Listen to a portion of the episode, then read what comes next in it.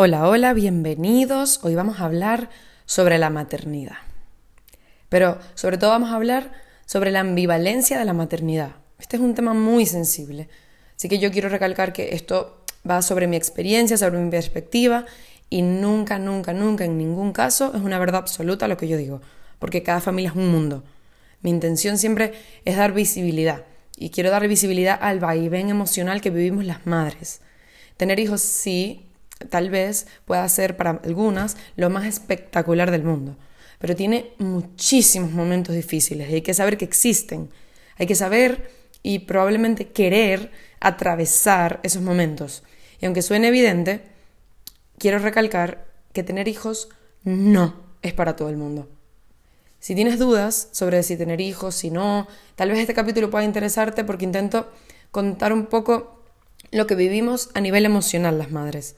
Igualmente te digo que si tienes dudas, espera, páusate, ve a terapia, comienza un análisis profundo, lo que necesites y aclárate antes de decidir si es posible. Ok, ¿qué es ser madre? Yo diría que ser madre es dar. Dar vida, dar un lugar seguro, dar nuestro tiempo, dar absolutamente todo lo que podamos darles. Pero ojo, ojito, las madres no solo dan amor y cosas buenas, también damos miedos, damos inseguridades, damos nuestra perspectiva, nuestra sombra, nuestra dependencia, nuestro deseo de control. Por eso siento que nuestros hijos, además de, de, que, de necesitar que les demos todo, lo bueno, también necesitan que le demos prioridad a nuestra salud mental, que lo hagamos por nosotras, sobre todo, y por ellos. Si hemos vivido toda la vida sin autoanalizarnos, sin ir a terapia, sin reflexionar, la maternidad va a sacar todos y cada uno de los asuntos evadidos, de los traumas, de los patrones, porque así como resalta nuestro lado bueno o positivo, como quieran llamarlo, también saca a relucir nuestro lado no sanado. Cada bebé o cada mamá bebé, me gusta llamarlo así, es un mundo. Pero ninguna mamá, en ningún caso, va a estar exenta de chocar contra su propia sombra. La maternidad es un cambio radical. Es como entrar a una nueva vida. Pero solamente vamos a tener en esa nueva vida las viejas herramientas para sobrevivir. Y además tenemos una fiesta de hormonas adentro, sobre todo al inicio.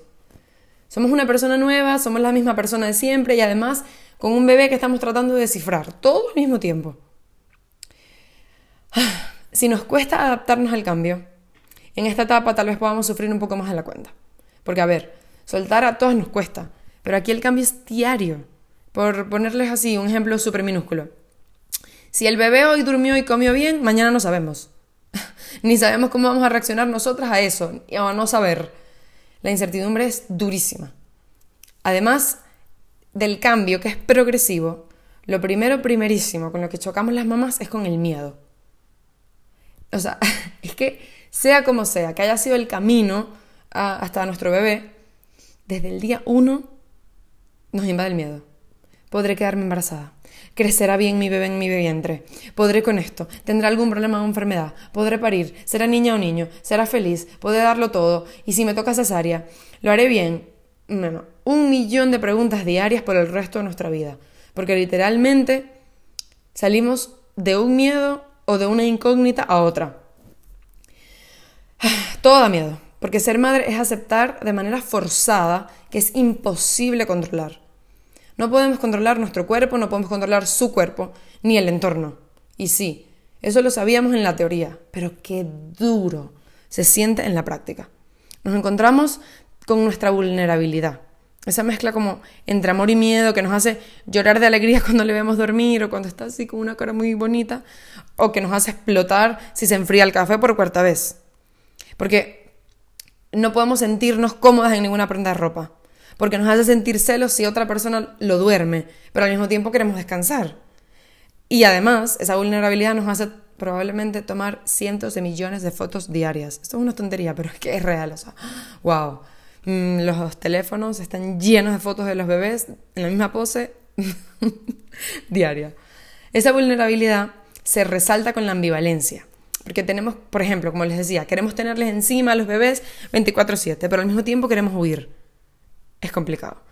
Y hola, la culpa, si duermes, si no duermes, si te quejas, si te quejas por el malestar, si te quejas por el sueño, si haces esto, si no lo haces, si tomas decisiones en el tema profesional, si no las tomas, si decides que, mm, que quieres dormir cuando él duerme, o cuando duerme e intentas dormir y no puedes, si sientes cansancio, si el cansancio no te deja disfrutar, si prefieres no salir o no recibir visitas, o si pasas más tiempo en la calle que en tu casa, si lloras, si te alteras delante del bebé, todo nos hace sentir culpa. Y la culpa también nos va a acompañar por el resto de la maternidad. También va a evolucionar con nosotras, pero creo que no nos suelta nunca, o al menos no del todo. Entonces tenemos cambios, miedo, ambivalencia constante, culpa arrolladora, emociones a flor de piel y un bebé al que sostener. Y surge una pregunta clave. ¿Quién nos sostiene a nosotras?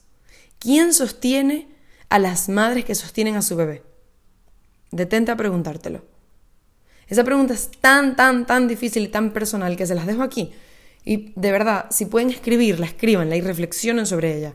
Porque sí, tal vez la pregunta, o la respuesta, perdón, la respuesta lógica sea la pareja o la familia. Pero no todas las madres tienen una red de apoyo que la escucha, que la cuida. A veces la madre tiene que sostener a su bebé y a ella misma, por sí sola. Reflexionemos allí. Ok, y ahora vamos a pasar al tema embarazo, parto, posparto, lactancia. El embarazo, eh, bueno, no voy a entrar aquí en detalles, pero el embarazo es el tiempo en el que nos preparamos o nos deberíamos preparar para este cambio gigante que les digo. Y para la crianza. Generalmente las embarazadas se preparan para el parto, para las cosas que tienen que comprar, para el cochecito, la cunita, pero lo ideal sería mm, un balance entre disfrutar la vida antes de tener el bebé, dormir, pero dormir sin alarma, y leer, autoanalizarse en temas más profundos. Esta es solo mi opinión. A ver, los segundos embarazos o más, cuando hay niños grandes, es otro nivel de dificultad. O sea, que no, ni siquiera voy a entrar ahí porque es muy complicado y no. Em, el embarazo es para prepararnos. Y no, como les digo, no solamente prepararnos como, ay, la clase de preparación al parto. No, no, de verdad, con profundidad. El parto o el día del nacimiento, que también puede ser cesárea, etc., puede ser un verdadero shock, o es un verdadero shock.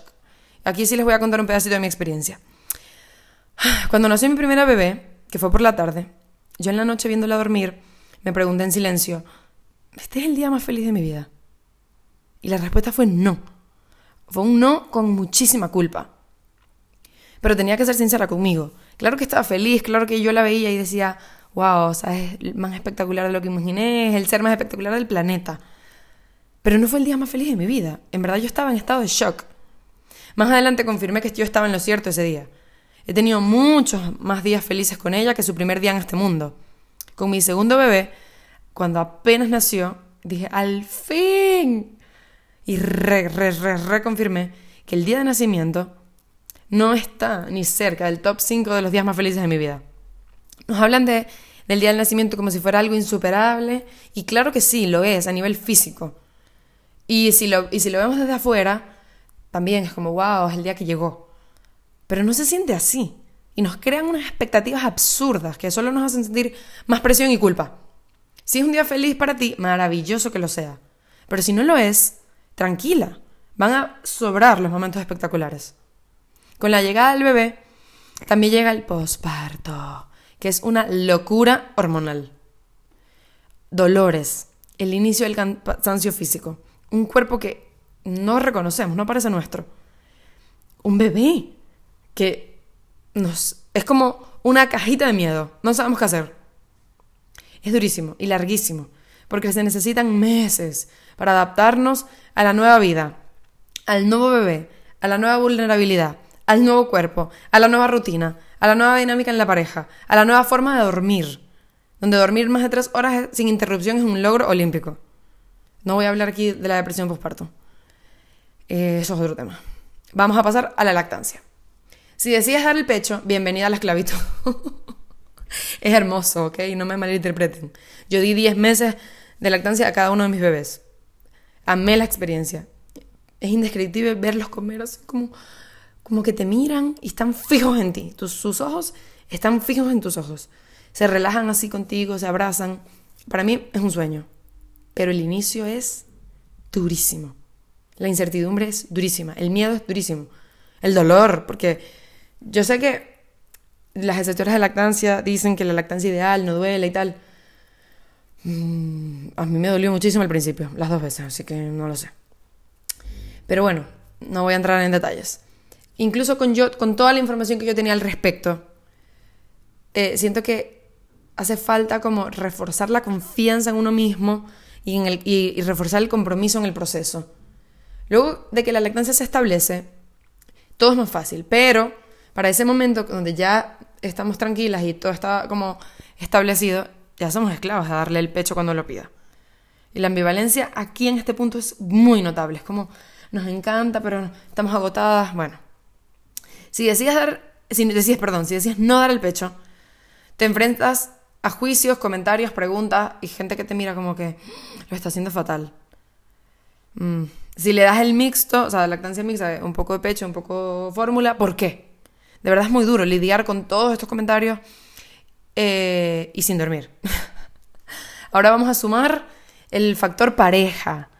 La dinámica cambia. Para bien o para mal, cambia. Y el problema es que nosotras tenemos como tantos, tantos cambios encima que el tema pareja lo podemos dejar para como lo último o casi último en nuestra lista. ¿Para qué nos vamos a mentir? No, no lo ponemos de primero. Es que el bebé es lo primero. Tenemos que revisar nuestra escala de prioridades y ver dónde nos colocamos a nosotras, dónde colocamos a nuestra pareja. Evidentemente, en casi todos los casos, el bebé es la, es la prioridad, lo primero. Si tenemos la suerte de estar con alguien que nos entienda y que esté un poco como en la misma página y nos tenga paciencia, maravilloso. Si no, el nivel de presión puede ser muy elevado. Ojito, tenemos que trabajar este punto porque Mm, la relación que hemos construido sigue necesitando comunicación, cariño y al menos un par de minutos de conexión al día. Al menos un, un parcito de minutos. Vivir la maternidad con un papá que esté presente, que esté comprometido y que sea cariñoso, nos hace el camino más ligero. Por eso también digo que es importante revisar nuestra vida eh, antes de decidir tener un bebé. Porque imagínense o sea, solo por ponerles el ejemplo de la pareja, imagínense que por Y o X la relación de pareja se termina. Luego de tener el bebé, la relación de padre se va a mantener sobre todas las cosas. Entonces, ¿a quién estamos escogiendo? Porque también es nuestra responsabilidad escoger el padre de nuestros hijos. El último punto que quiero tocar aquí, todo, todo muy por encima, es nuestra propia historia. Independientemente del trabajo interno que hayas realizado antes de ser mamá sin importar si has ido a terapia o no, los años de terapia, va a existir siempre como una especie de análisis forzado para comparar nuestra niñez con la niñez que le vamos a dar a nuestro bebé. Sí o sí vamos a comparar. Yo sé que comparar es horrible, pero va a suceder. Lo que hicieron con nosotros. ¿Cómo se siente? ¿O cómo se sentiría revisar eso? ¿Cómo, cómo quisieras hacerlo diferente o igual? ¿Cómo es tu relación con tu mamá? Aquí surgen muchas preguntas. Cuando somos madres entendemos muchísimas cosas. Puede ser muchas hacia el lado positivo, como, ah, mira, mi mamá, ah, mira, hacía esto, ah, tal. Pero también pueden surgir reproches, por ejemplo. A veces no los decimos, los guardamos, pero a veces sí los decimos, no lo sé, pero surgen. Entonces la maternidad es una revisión constante de nuestra propia niñez, de nuestros propios traumas, de nuestros miedos. También es una oportunidad de hacerlo diferente, de hacerlo a tu manera, y de buscar nuevas formas y nuevas herramientas. La maternidad es como correr un maratón. No es correr por correr. Correr puede casi cualquiera, pero correr bien, prepararse bien, querer hacerlo bien, darlo todo, es para que quienes de verdad se comprometen. Ojito, ese maratón de la maternidad nos toca para siempre, no es una carrera ya. Para ir cerrando, las madres nos guardamos muchas cosas, porque queremos evitar preguntas, comentarios, consejos, historias, sermones, opiniones. Y en esta soledad que escogemos a veces y de la que somos responsables, nos sentimos muy divididas. Por una parte, ah, tenemos la paz de no escuchar a nadie. Y por otra parte, nos podemos sentir muy incomprendidas, porque no tenemos a nadie con quien ser nosotras mismas al 100%, o, o con quien intentar descubrir quiénes somos ahora. En esa soledad de este nuevo rol, También podemos tener la oportunidad de centrarnos en nosotras y nuestro bebé y alejarnos de lo que no nos suma. Tal vez eh, puede ser como una excusa perfecta, que no es una excusa, debería ser una razón. Y deberíamos poder hablar de esto y decirlo de frente. Pero bueno, para ser realistas, es una excusa. O puede ser una excusa. Ser madre, o al menos ser la madre que nos hubiese gustado tener, es estar dispuestas a dar la vida. Darlo todo. A dar todo lo que tenemos para nuestro bebé. Y no me refiero a dar la vida, eh, no me refiero a morir. Me refiero también a dar nuestra vida y nuestra identidad a un bebé que necesita que mientras le demos todo y le protejamos, también estemos construyéndonos al mismo tiempo. A ver, la pregunta importante. ¿Pasar por todo esto vale la pena? Depende de ti. No importa que la gente a tu alrededor diga que sí o diga que no. La mayoría van a decir que sí. Nadie puede responder las preguntas por ti. Nadie puede explicarte lo que tú vas a sentir. Nadie conoce al 100% tu historia, ni tú la de ellos. Mi intención con este episodio es darte una pincelada de la maternidad sin idealización. todos los puntos los toqué muy por encima. Pero es que la maternidad es durísima, es un trabajo constante, es un trabajo sin descanso y habría que profundizar demasiado en cada uno de los puntos. Así que es mejor trabajarlo a nivel personal. Lo que sí es cierto, con sus excepciones, claro, es que vas a sentir un amor que jamás vas a poder explicar o replicar. Absolutamente todo de ti, cada célula de ti, va a amar a ese bebé con una fuerza que no sabías que tenías. Probablemente sí vas a poder con todo, aunque sientas que no. Porque con cada abrazo, con cada risa, cada vez que venga corriendo hacia ti cuando ya puedas correr, va a darte lo que necesita para seguir. Y va hacerte sentir que no quieres que termine nunca. El miedo y el amor se toman de la mano para no soltarse jamás. Un beso a todas las mamis.